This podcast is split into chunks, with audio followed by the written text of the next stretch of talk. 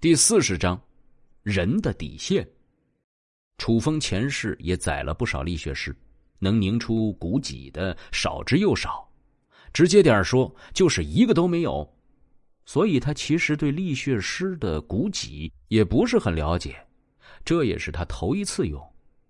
之前只是听闻这个骨脊品阶虽然不高，而且很难溶于元气，但是它能够进化呀。他在侵蚀到血肉的时候，就如同饕餮一般疯狂的吸食，不管精血还是负面效果的湿气、煞气、毒气，他都来者不拒。吸的越多，他就会变得更加锋利、更加坚硬。而且最关键的是，他还可以将其熔炼，打造到自己的武器中。这样一来，就连武器也能够拥有与之相同的效果。这个玩意儿堪称是件宝贝了。哦，大概这就是欧神吧。陆明长叹一声，楚风一阵无言。这还是他头一次被别人羡慕欧气。身为常年飞球的他，还真是头一次。旋即，他抬起了头，头部也已经恢复了控制。楚风感觉得到，马上他的身体就会重新回归他的掌控。他扭了扭头，看到了角落里瑟瑟发抖的韩主任。韩主任的眼中已经失去了所有的神采。刚才发生的那一幕，那头吃掉了李校长，又极为恐怖骇人，身上冒着炙热火息的三头怪物的出现，让他已经彻底绝望。这家伙不能就这么死了，不能给他痛快的，把他丢下去，让丧尸来解决他，物尽其用。杀了他，反而还脏了咱们的手。楚风如是说。陆明和张子清自然没有异议，毕竟楚风是当事人，他们想要杀掉楚风，那当然就得做好被楚风杀死的准备。旋即点了点头。别，别别别别别别别，不要，不要！你们干脆杀了我，我不想被怪物吃掉。我吧，我不要被怪物吃掉，我不要被怪物吃掉啊！韩主任大喊着，却根本无能为力，眼睁睁的看着自己被陆明一把抱起。陆明的力气着实是不小，抱起一百多斤的韩主任毫不费力，走得飞快，一把将他从窗边丢了下去。很快，一声闷响从楼下传来。他们便看到几头闻声而来的丧尸，在韩主任凄厉的惨叫声中，将其啃食的一滴不剩。接着，他又坐了回去，请教起楚风有关元气控制以及其他的一些经验。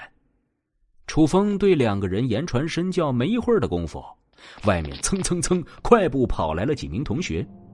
一名女同学身上衣衫不整，气喘吁吁的说：“快快快来人！李三儿强暴林潇潇，又是林潇潇。”张子清皱了皱眉头。之前李校长和韩主任之所以能够潜进来，就是因为自己被林潇潇强行拽走，才给李校长和韩主任的可乘之机。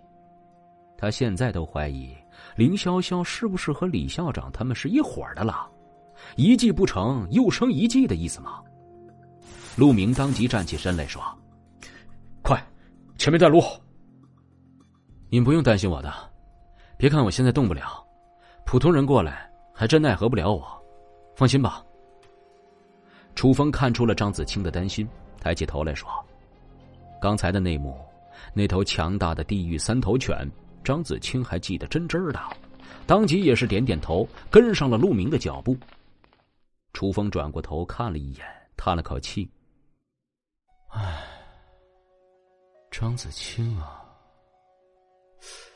总觉得张子清对我有点不同寻常的在乎，那种感觉。”楚风能够很明显的感觉到，有点像依赖，甚至可以说是依恋。在这末日的环境。对别人产生依恋，这可不是什么好事儿，也往往不会有什么好下场。张子清和陆明这边，这几名女生把他们带到了卫生间。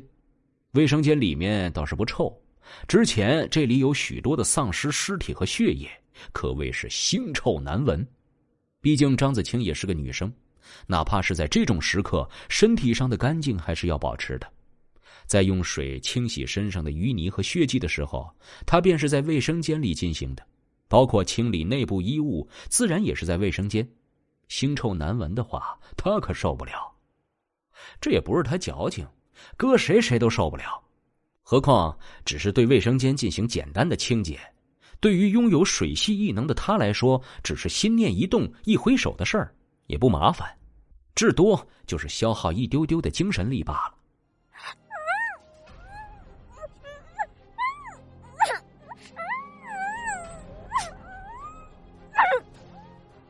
女卫生间里传来了一阵被捂住嘴巴的叫喊。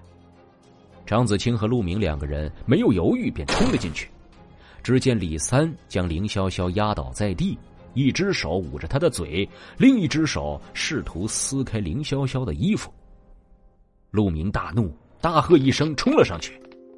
李三被一脚踹起，飞出数米。李三，你他妈是怎么能干出这种事儿来的？陆明带着愤恨又很是无奈的语调。李三他认得。之前还一起打过篮球，性格颇为爽朗，很好来往。没想到，竟然做出了这种事儿来！我呸！李三啐了一口老血，对陆明说：“陆明，你别在这里假惺惺的装英雄、装好汉，都是男人，难道你就不想？啊？都他妈是要死的人了，怎么还在乎这些？”临死前爽一爽，过分吗？陆明，不如我们一起来，啊？陆明却是没有想到李三连解释都不解释，直截了当说出了自己的心声，而且竟然还要邀请自己一起跟他干这种事儿。陆明当即大怒，又是一脚踹了过去。张子清更是气愤非常。四五道水刃已经显出，极为迅捷的刺入李三的胸口。一些清水混合着血液流到了地面上。张子清喘着粗气，看着当场毙命的李三，做了个吞咽的动作。尽管他杀过丧尸，但那些都不是人。他这次是真的杀人了。主动杀人与被迫杀人属于两个完全不同的层面，但是，他终究还是杀了。他闭上了眼，回想起之前楚风在操场上的行为，当时碰上韩主任和李校长的那一刻，他忽然有些理解了。这个世界，被撕开了道德伪善面具的世界，已经不再温情脉脉了。不光是丧尸，不光是虫子。还有人，他们也有可能成为敌人。本集播讲完毕，感谢您的收听。去应用商店下载 Patreon 运用程式，在首页搜索海量有声书，或点击下方链接听更多小说等内容。